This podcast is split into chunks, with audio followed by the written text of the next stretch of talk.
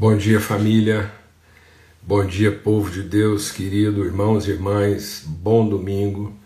Bom princípio de semana. Estamos aqui para começar mais uma semana estabelecendo, discernindo princípios, fundamentos, aquilo que é essencial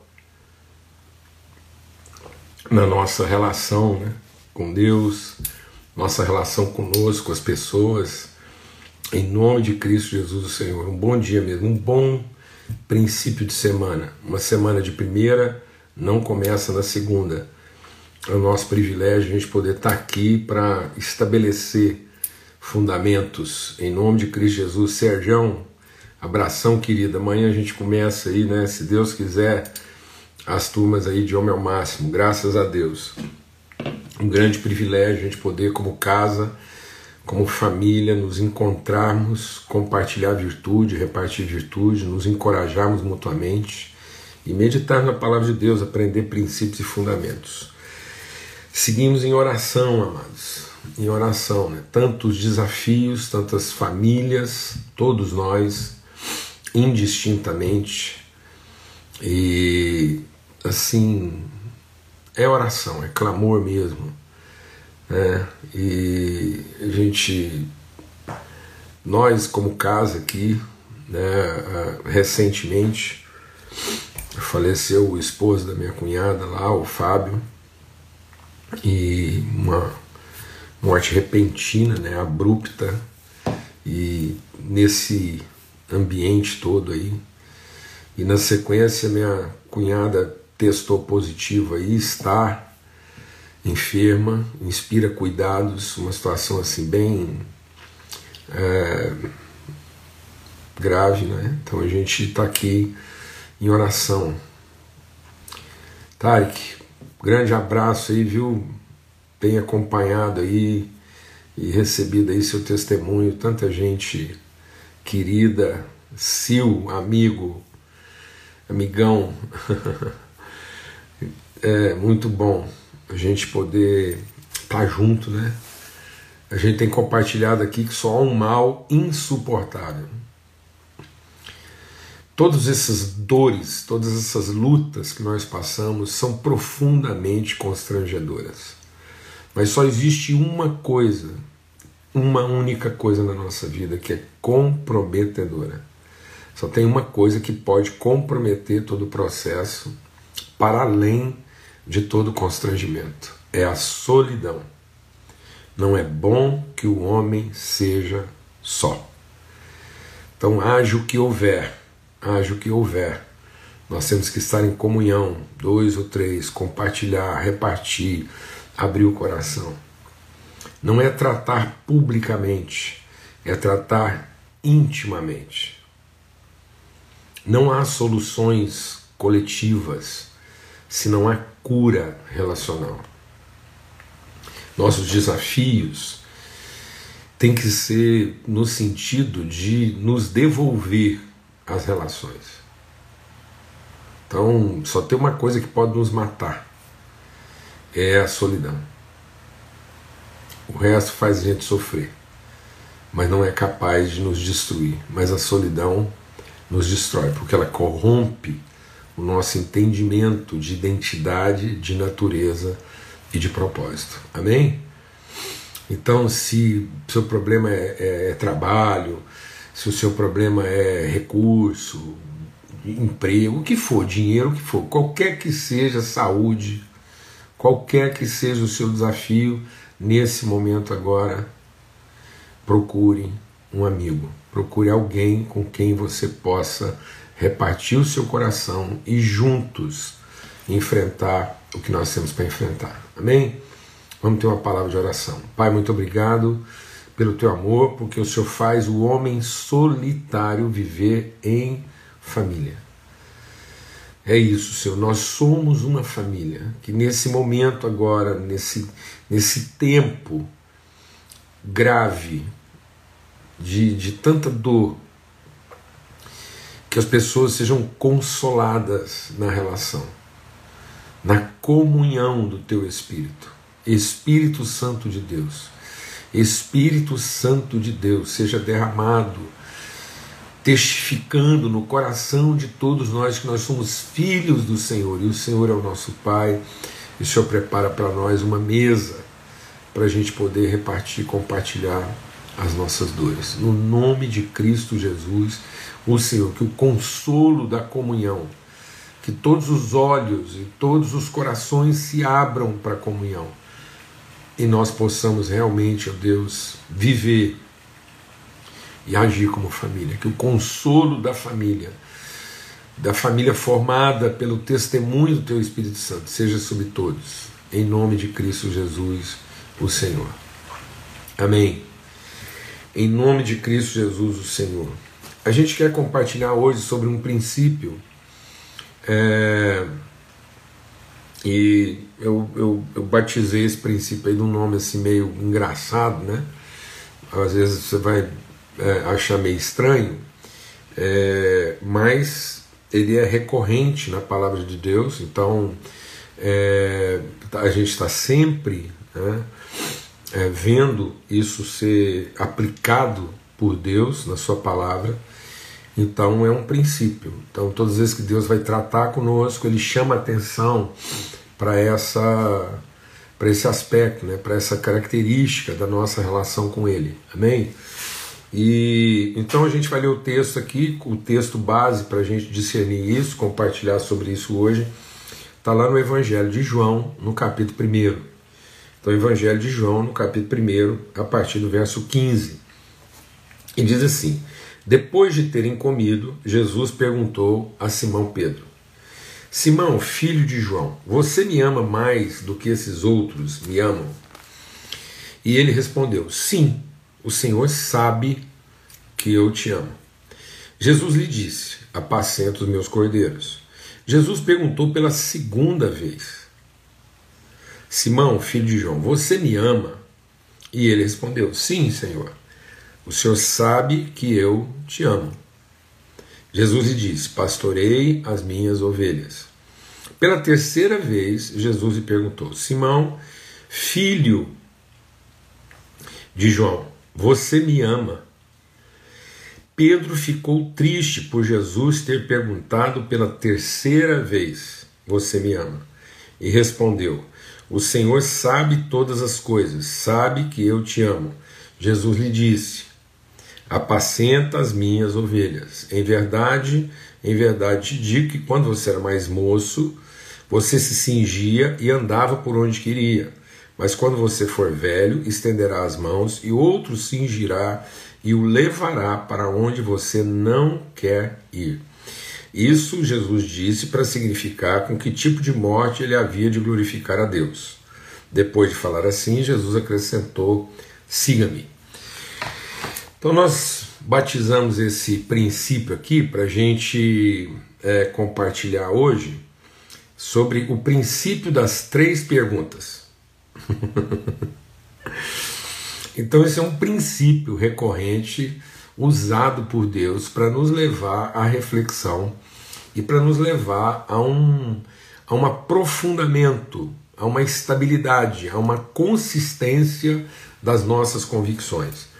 Então, o texto está dizendo aqui: Pedro ficou triste porque Jesus lhe perguntou pela terceira vez.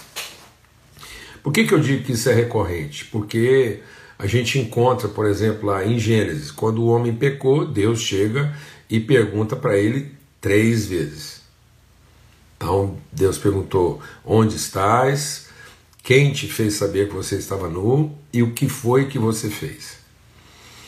Então, é, são três perguntas. Quando Pedro, novamente, está né, é, tá lá arrebatado, Pedro não está vivendo, deixa Deus ministrar o nosso coração.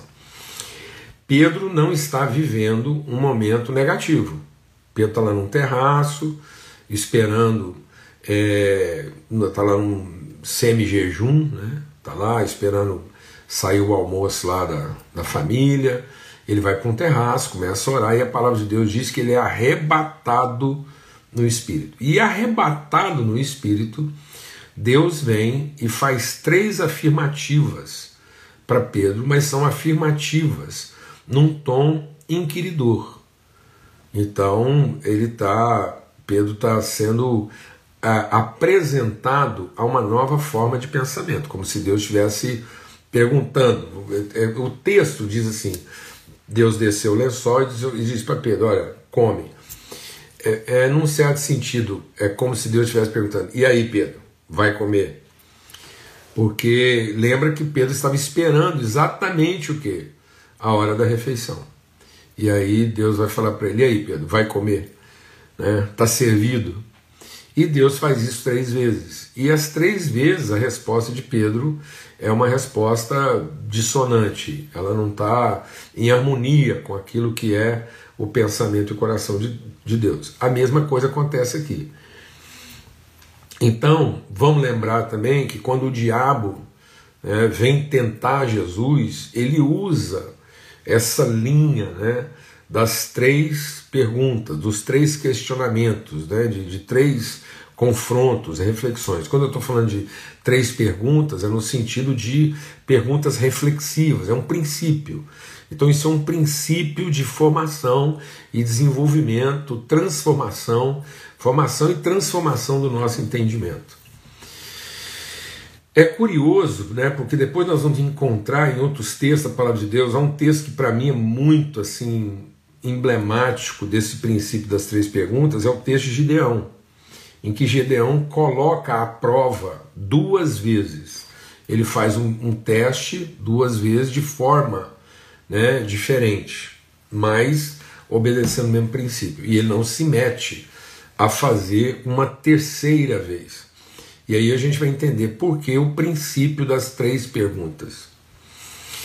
Quando Deus pergunta a primeira vez, Ele está tratando a nossa ignorância. Então, é possível a gente ser ignorante. E, num certo sentido, a nossa, o nosso pecado não reside na nossa ignorância. Então, é, quem, quem erra na ignorância, quem erra na ignorância, ele erra por falta de conhecimento. Então, é um erro. Então, a ignorância vai produzir erros. Então, a primeira vez que Deus está perguntando para Pedro, Deus está confrontando a gente, ou está apresentando a gente para uma realidade que a gente não conhece, ele está tratando aquilo que a gente não sabe. Deus está chamando a gente para entrar numa reflexão e num questionamento próprio né, daquilo que são nossas limitações, aquilo que eu não sei. Eu não sei. Porque a gente não tem que saber tudo. E talvez esse seja um grande problema na nossa vida. A gente pensar que para dar certo, para que as coisas funcionem, nós temos que saber tudo. Não. Deus não leva em conta os tempos da nossa ignorância. Então, muitas vezes Deus vai nos apresentar para certas situações e vai nos colocar diante de situações para as quais nós não, não temos a informação. E isso é normal. E a gente não tem que ficar é, depressivo, a gente não tem que ficar frustrado, nem, nem, nem é, constrangido de não saber. Porque é um aprendizado a gente vai sendo. Então, o próprio Jesus, ele, ele aprendeu a obediência nas coisas que ele sofreu. Então, é um aprendizado, é um, é um processo de transformação e desenvolvimento do conhecimento. Então, a primeira vez é para que nós possamos refletir sobre o fato de que Deus está nos colocando diante de situações para que a gente possa saber o que a gente ainda não sabe. Quando Deus repete a pergunta, Ele está tratando as nossas dúvidas, porque há certas coisas que eu não sou ignorante, mas eu tenho dúvida. Então é possível ter dúvidas. Então, é, quando a gente erra na dúvida também não é pecado. É um engano. Eu estava enganado. Então, eu não sabia, eu era ignorante, ou então eu estava enganado. E Deus vai nos puxando para o fundo. Então tem gente pedindo aqui, eu vou tirar. Então Deus vai puxando a gente para o profundo. Então, quando Deus nos coloca de novo sobre situações que a gente a gente fica pensando, meu Deus, mas o que está acontecendo? Né? Será? E você tem uma certa sensação de que algumas coisas na sua vida estão se repetindo. Então tem muitas vezes que a gente acha assim que certas coisas a gente não vai passar de novo. E realmente, deixa o Espírito de Deus ministrar algo no nosso coração aqui. E realmente não vai. As coisas, elas não são cíclicas no sentido de se repetirem. Elas são espirais no sentido de se é, de evoluírem. Então, cada vez que Deus permite, quando Jesus está fazendo a, a, a, aparentemente a mesma pergunta, ele está tratando um outro nível do entendimento. Então é como se Jesus estivesse dizendo assim: Bom, Pedro, é, quando você respondeu tão prontamente que você me ama, isso é o que você acha que sabe.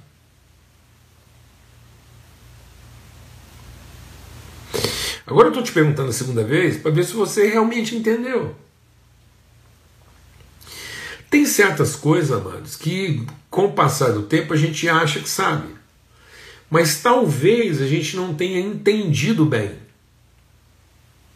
Então é possível eu saber uma coisa, pensar que eu sei a coisa, mas eu sei a coisa mal entendida. Eu estou enganado a respeito daquilo. Alguma situação me, me, me, me, me ludibriou. Eu recebi a informação errada. É mais ou menos por isso que Deus está perguntando. É mais ou menos, não, é o mesmo princípio. Deus falou assim: onde você está? E aí o homem tem que confessar sua fragilidade. Então o homem confessa a sua ignorância, o medo. Tive medo, não sabia como é que isso iria agir. Aí Deus fala assim para ele: tá bom, quem te colocou nessa situação? De onde procede o que você chama de conhecimento?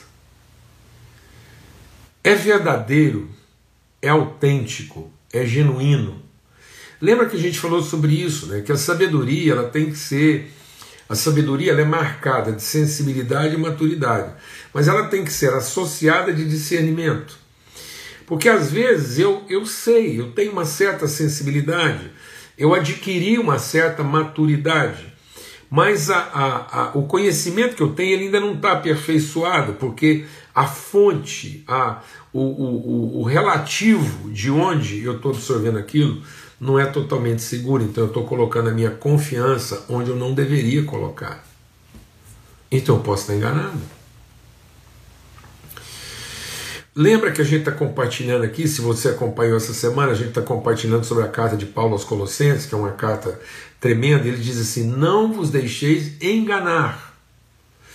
Então, muitas vezes, na nossa busca de vencer a nossa ignorância, a gente acaba se deixando enganar por certas informações que têm aparência de verdade mas não são a legítima expressão da verdade. São sofismas. Então o que é o sofisma? O sofisma não é propriamente uma mentira. Ele é uma não mentira, porque ele tem alguns aspectos, algumas aparências. Então, algumas coisas do sofisma, uma parte do sofisma não é mentira, mas o todo do sofisma é engano. Por isso que o sofisma é uma coisa difícil de trabalhar. Porque na sua estrutura, deixa Deus ministrar o nosso coração. Isso é muito comum. Então, muitas vezes, como igreja, nós estamos formando uma estrutura, nós estamos formando uma, uma, uma, uma construção mental que não é mentira, mas na sua totalidade está nos enganando a respeito daquilo que é a fiel expressão da verdade. Então, o Pedro estava sinceramente enganado. Num primeiro momento, ele está sinceramente ignorante, porque quando Jesus faz a primeira pergunta e pergunta a primeira vez, o Pedro ele, ele vai de bate pronto, pá! Eu amo. Você ama baseado na sua ignorância. Por isso que muita gente, deixa Deus ministrar o nosso coração.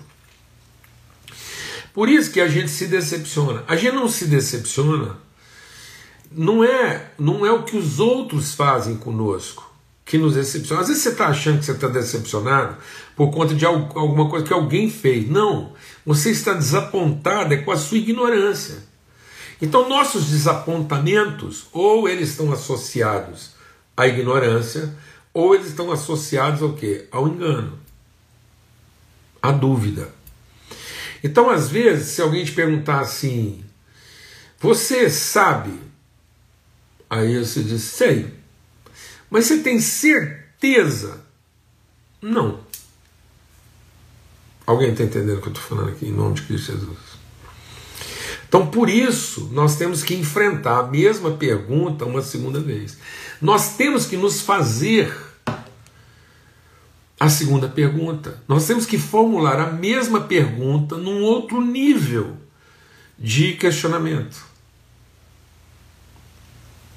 Então, às vezes, eu não sou mais ignorante. É muito difícil a gente encontrar uma pessoa totalmente ignorante sobre certas coisas no meio da igreja. Mas tem muita gente enganada. Tem muita gente tentando vencer as suas dúvidas com devoção. Ele não tem certeza mas ele pensa que a devoção dele vai compensar as dúvidas que ele tem.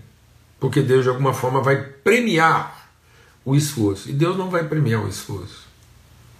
Deus vai confrontar nossas dúvidas. Deus não quer premiar o esforço de uma pessoa enganada. Porque se deixa Deus ministrar o nosso coração. Porque se Deus premiar o esforço de alguém que está enganado, Deus está reforçando o engano. Então só tem uma pessoa que promete. Só tem uma pessoa que promete. Não é uma pessoa, né? Um ser. Só existe um ser que promete premiar o esforço do engano. O diabo. Só o diabo promete premiar o esforço de quem está enganado. porque ele vai aprisionar a pessoa no seu engano. E o engano não é total ignorância. O engano é desprezar a dúvida. Porque a gente tem medo de falar da, das coisas que a gente não tem certeza. Assim como a gente tem vergonha de falar das coisas que a gente não sabe, a gente tem medo de falar das coisas que a gente não tem certeza. E nós vamos falar dessas coisas. Porque aí Jesus faz a mesma pergunta a terceira vez. E quando ele faz a pergunta na terceira vez, ele está tratando no nível do espírito. Então Jesus estava a primeira vez que ele perguntou, ele tratou no nível das nossas emoções. A segunda vez que ele perguntou, ele está tratando no nível da nossa é, intelectualidade. E a terceira vez que ele pergunta, ele está tratando no nível do nosso ser eterno, do nosso ser espiritual. E aí é que é o nosso problema. Porque às vezes a gente fica triste de ouvir a mesma pergunta a terceira vez. E por que, que a gente fica triste? Porque fica evidente que o nosso problema não é ignorância, o nosso problema não é a dúvida, o nosso problema é a resistência. A gente resiste ao verdadeiro conhecimento. E a gente resiste ao verdadeiro conhecimento porque nós vamos ter que nos submeter a ele. Então a nossa dificuldade não é ser ignorante e nem ter dúvida. A nossa dificuldade é nos submetermos. Nós temos uma dificuldade de se submeter. Nós temos dificuldade de se submeter à verdade. Por quê? Porque nós queremos o conhecimento que nos convém ou queremos o conhecimento que nos interessa.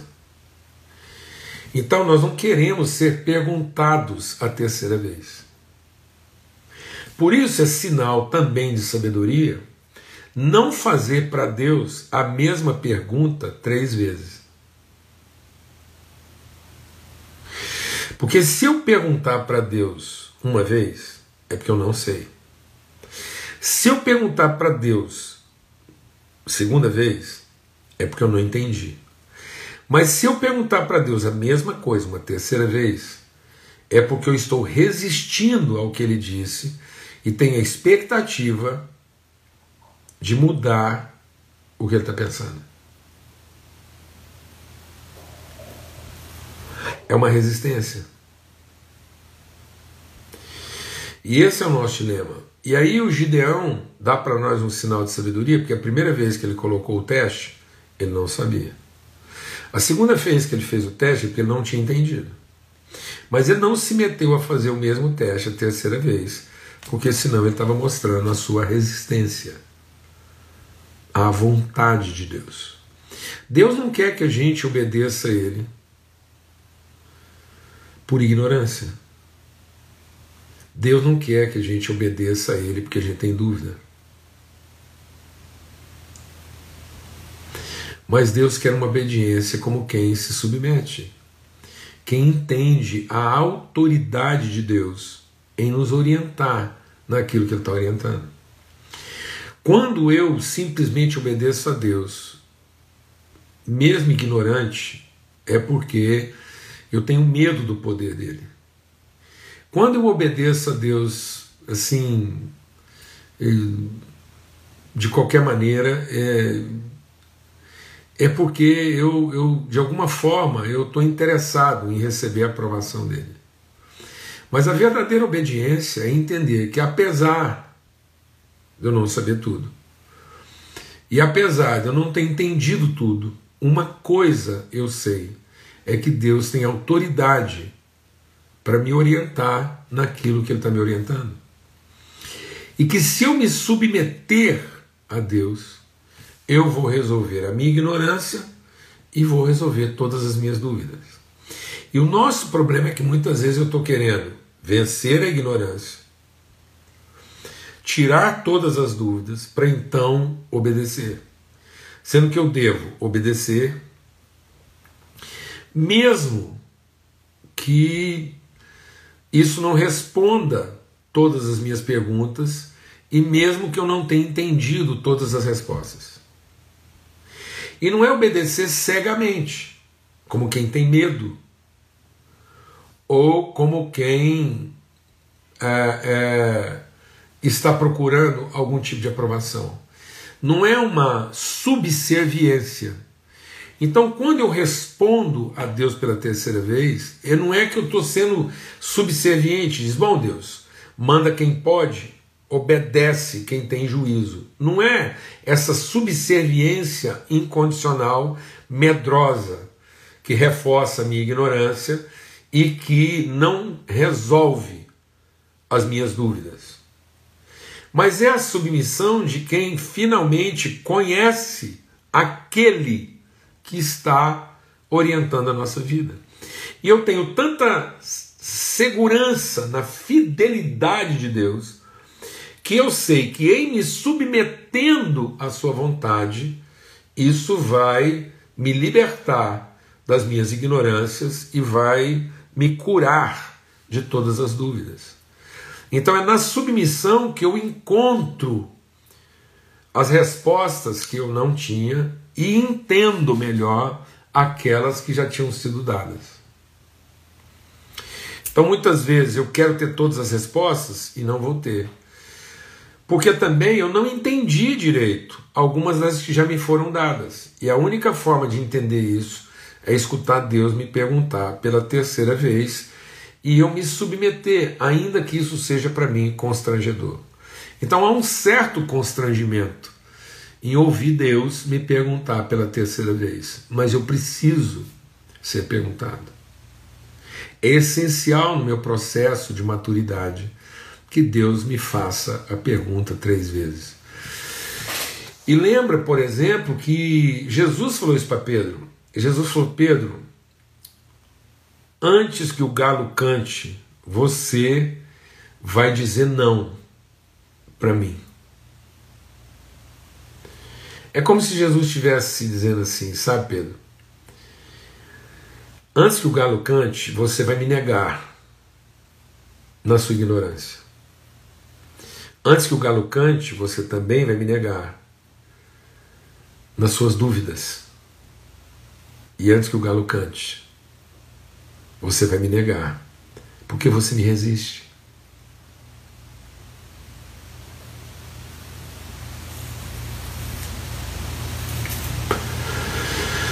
Ah.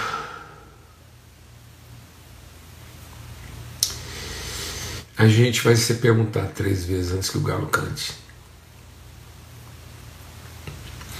Antes que o galo cante, nós vamos ter que admitir que a gente não sabe. Antes que o galo cante, nós vamos ter que admitir que a gente ainda precisa entender melhor muita coisa. E antes que o galo cante, a gente vai ter que reconhecer e se quebrantar. Porque a gente resiste. A gente ainda resiste. E é isso que Jesus falou para Pedro: falou, sabe, Pedro, você ainda resiste. Você ainda resiste. E só no dia que você deixar de resistir é que você realmente vai glorificar o meu nome e conhecer a minha vontade. No dia que você for arrastado sem resistência para esse ambiente que você não vai saber tudo e também não vai entender tudo. Mas você vai se submeter às relações. E muitas vezes nós não estamos querendo nos submeter às relações. A gente está querendo se submeter ao que a gente entende. Por isso que muitas pessoas procuram ambientes religiosos que elas entendem, que fazem algum sentido. Porque quando a gente encontra um ambiente religioso que a gente tem um certo controle, porque a gente é, entende, porque faz sentido, a gente tratou as coisas no nível da ignorância e no nível da dúvida, mas não tratou onde elas de fato tinham que ser tratadas na submissão, na não resistência. Amém? Um forte abraço a todos e que a gente possa responder a gente possa responder se submetendo. Que a terceira vez que a gente ouvir a mesma pergunta, a gente possa se submeter àquilo que Deus de fato está querendo nos perguntar, antes que o galo cante, antes que a gente tenha que sofrer essa, esse constrangimento de perceber que no fundo não era a nossa ignorância, nem eram as nossas dúvidas, era a nossa resistência. Amém. A paz de Cristo seja sobre todos, que o Senhor faça resplandecer sobre nós o seu rosto e nos dê paz sempre. Um forte abraço, uma boa semana, fique em paz até amanhã, se Deus quiser, na viração do dia às 18 horas. Até lá.